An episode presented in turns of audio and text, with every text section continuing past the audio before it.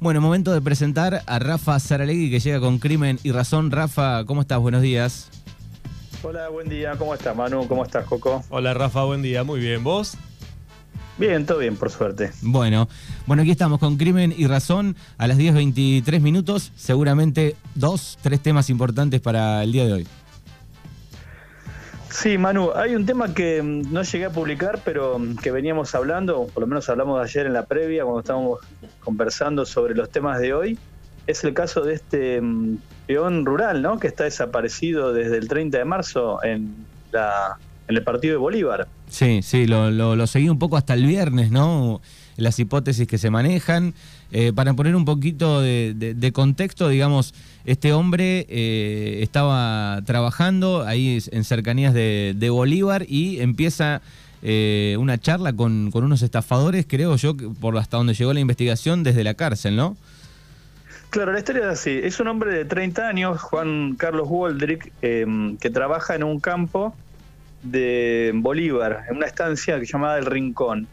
Eh, está desaparecido desde el 30 eh, de marzo, hace, hace 12, 12, días ya, ¿no?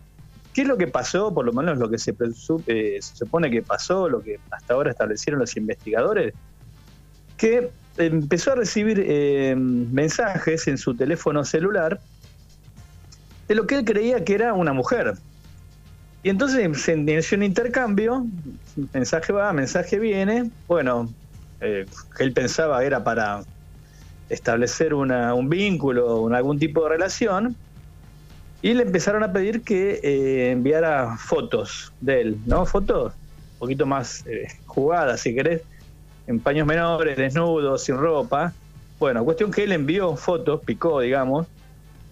¿Y qué pasó? Bueno, ahí todo se convirtió en una pesadilla para Waldrick porque en realidad em, cambia el interlocutor del otro lado de la línea em, y le empiezan a decir que en realidad él había mandado fotos a una menor de edad y que em, si no quería que esto, esto se supiera y si no quería que lo denunciaran ante la policía, que por lo cual podía ir a llegar a terminar preso, tenía que pagar una determinada suma de dinero.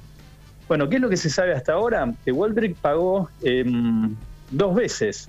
Primero pagó 10 mil pesos a través de una transferencia, mediante una transferencia bancaria, y después pagó otros 20 mil pesos, ahí ya en forma personal, hizo un giro en un local em, de Bolívar, en un comercio donde se hacen transferencias al exterior, ahí hizo un giro, también se supone alguna cuenta que le dieron, y pensó, bueno, que la historia terminaba ahí, ¿no? Que después de esos dos pagos de 30 mil pesos ya no, iba, no lo iban a, molestar más. Bueno, ¿qué ocurre después de eso? El, el 29 de marzo, o sea, el día anterior a su desaparición, em, recibe un mensaje en, un, en su cuenta de Facebook, donde eh, le envían, digamos, un mensaje en el Messenger, donde le vuelven a decir que se comunicara porque si no esto iba a empeorar y aparece, eh, y, aparece una foto de él aparentemente en calzoncillos, ¿no?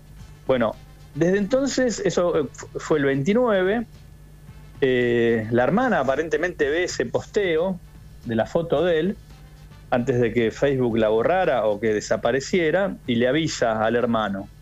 Bueno, el 30 de marzo fue la última vez que a Waldrick se lo ve, este, estaba almorzando comiendo con su compañero de trabajo ahí en el campo, y desde entonces no se sabe más nada.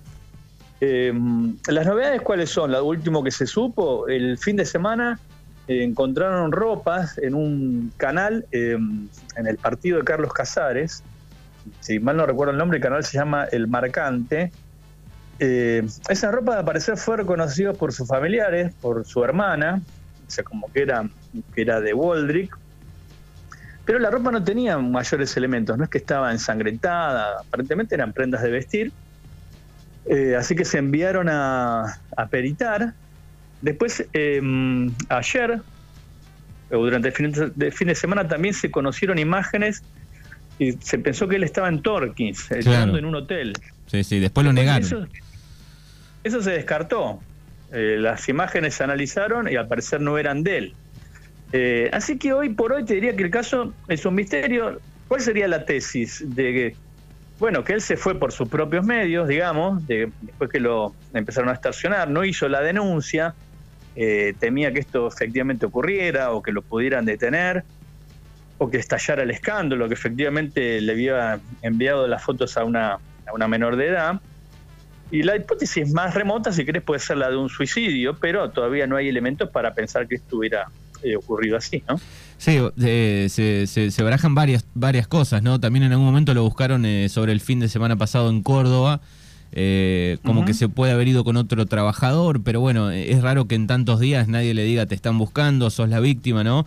Después también algunos detalles este, de, la... Que él, que él se haya comunicado con la familia, ¿no? Para decir, che, estoy bien, no, no me pasó nada, eh, contarles que efectivamente lo habían extorsionado. Rafa. Eh, eso está probado ya, que fue víctima de una extorsión. Hay eh, dos, este, dos reclusos de la cárcel de San Nicolás, donde se determinó que fueron ellos los que armaron toda esta historia. Claro, incluso donde giró el dinero, creo, la segunda vez, o no sé si las dos veces, digo, eran parientes de esta gente que estaba en la cárcel pero no tuvo contacto él en ningún momento con, los parientes tampoco de, la gente de la cárcel. Exactamente. Él nunca tuvo contacto em, real, digamos, o físico con las personas que lo estaban extorsionando. Todo fue a través del teléfono celular. En el primero de los giros, sí, se vincula con una. Mm, se lo vincula con un familiar, que creo que era la esposa de uno de los detenidos, eh, y el segundo giro, eh, aparentemente, lo, no sé si interviene un comisionista que es el que lleva el dinero desde mm, Bolívar a la cárcel de San Nicolás.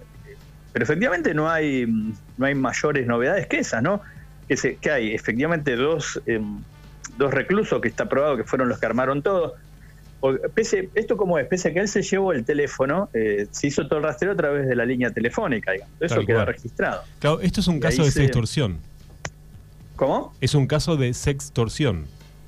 Claro, se lo conoce como sextorsión si querés, pero en realidad es una extorsión, ¿no? La extorsión es si vos no pagás, yo te amenazo con hacerte algo, digamos, ¿no? Es una figura típica del Código Penal. Acá lo de sextorsión, que es que, bueno, voy a divulgar imágenes tuyas, eh, bueno, y la amenaza de la el posible arresto, ¿no?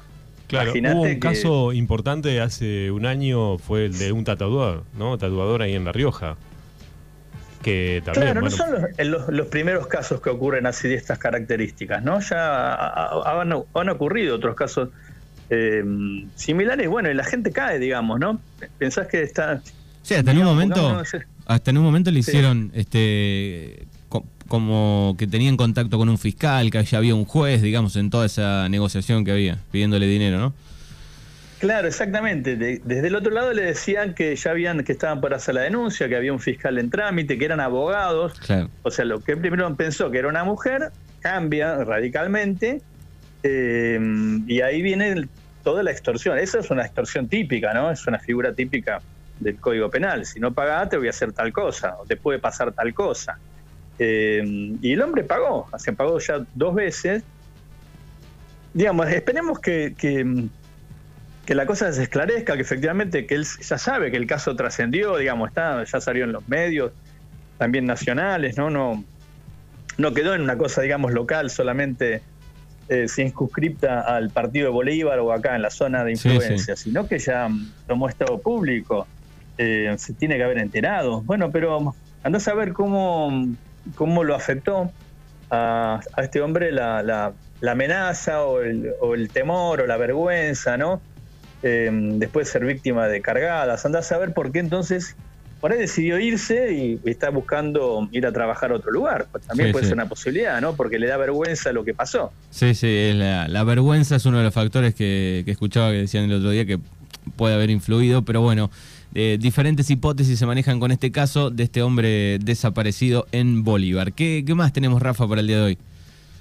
Bueno, hermano, una cosa, un caso que venimos siguiendo es el de los em, eh, carteles que le pegaron, ¿te acordás? A Cristina Kirchner, veníamos hablando, creo que la semana pasada llegamos a, mencionar algo.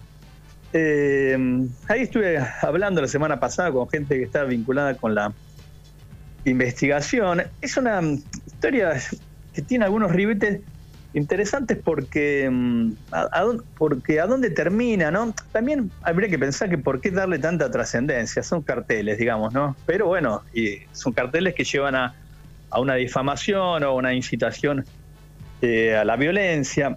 Yo te había dicho la otra vez que había una denuncia que había hecho eh, Pepe Albistur, que era uno de los titulares de las marquesinas y es un amigo del ex del presidente del presidente Alberto Fernández, está casado con Victoria Tolosa Paz, digamos, que fue la primera candidata a diputada por el Frente de Todos.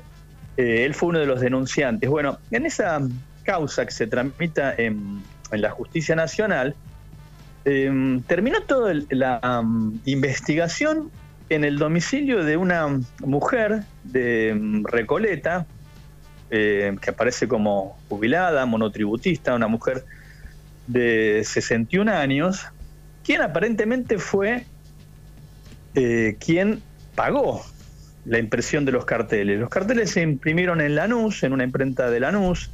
Ahí hay una controversia entre el dueño de una mujer que no era el nombre real, supuestamente le encargó el trabajo. El dueño de la imprenta dice que efectivamente quien, quien lo quien encargó la impresión de los carteles era este empleado jerárquico eh, bueno, se fue tirando, digamos, de la piola a partir de, la ubicación de, una camioneta que fue la que se usó para pegar los carteles. Esa camioneta termina en la zona eh, oeste, en la zona de Morón, y ahí en realidad era donde se habían distribuido los carteles. Era como una empresita que se dedicaba a hacer pegatinas de, cartelería, tanto de carteles de políticos como de de shows musicales o de, espectáculos, ¿no? Eh, los titulares de esa empresa ahí también se empioja un poco, eh, están vinculados con eh, Tagliaferro. Tagliaferro era, fue el intendente de Morón, ex este, marido de María Eugenia Vidal, ¿no?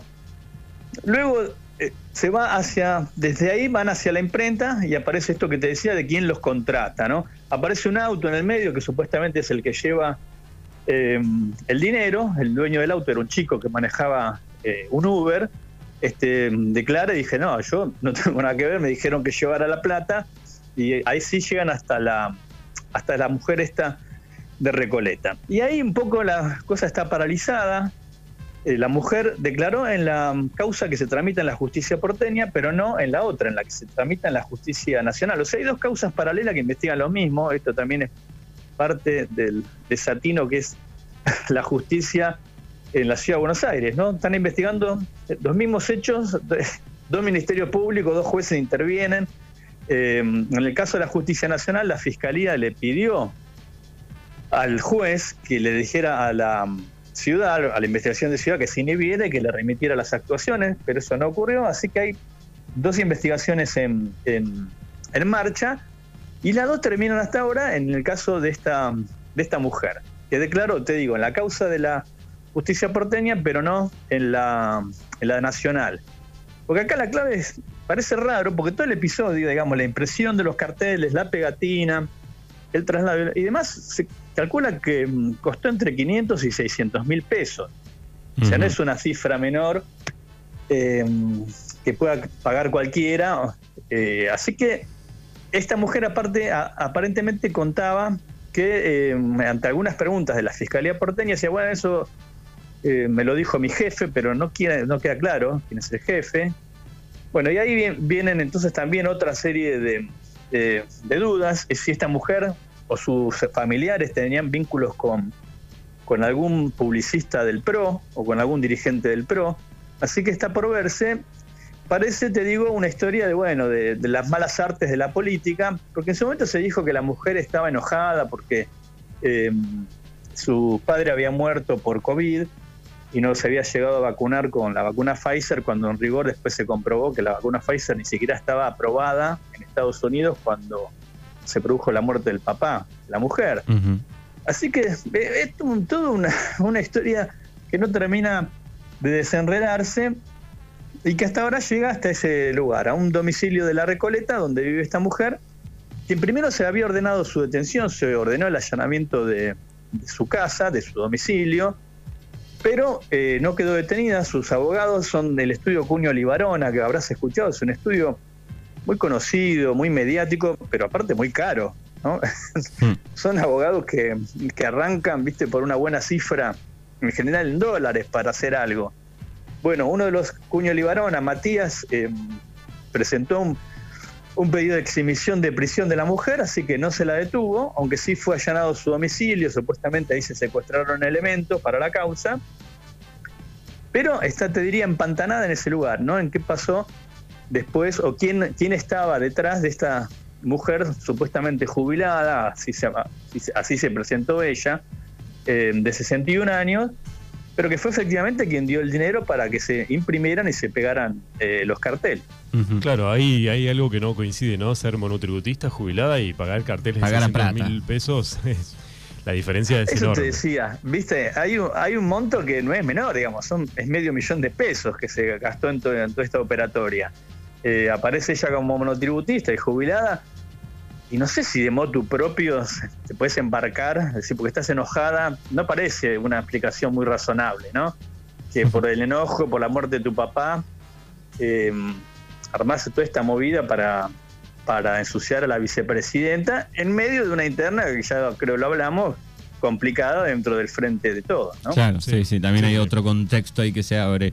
Casi que está todo dicho, ¿no? sí sí, por eso te digo, no, queda del todo claro, viste, si es parte de la, de la que es la mugre de la política y de las campañas sucias, ¿no? De enlodar, este, enlodar al otro, al adversario. Bueno, pero lo cierto es que, que la cosa por ahora termina en ese, en ese lugar.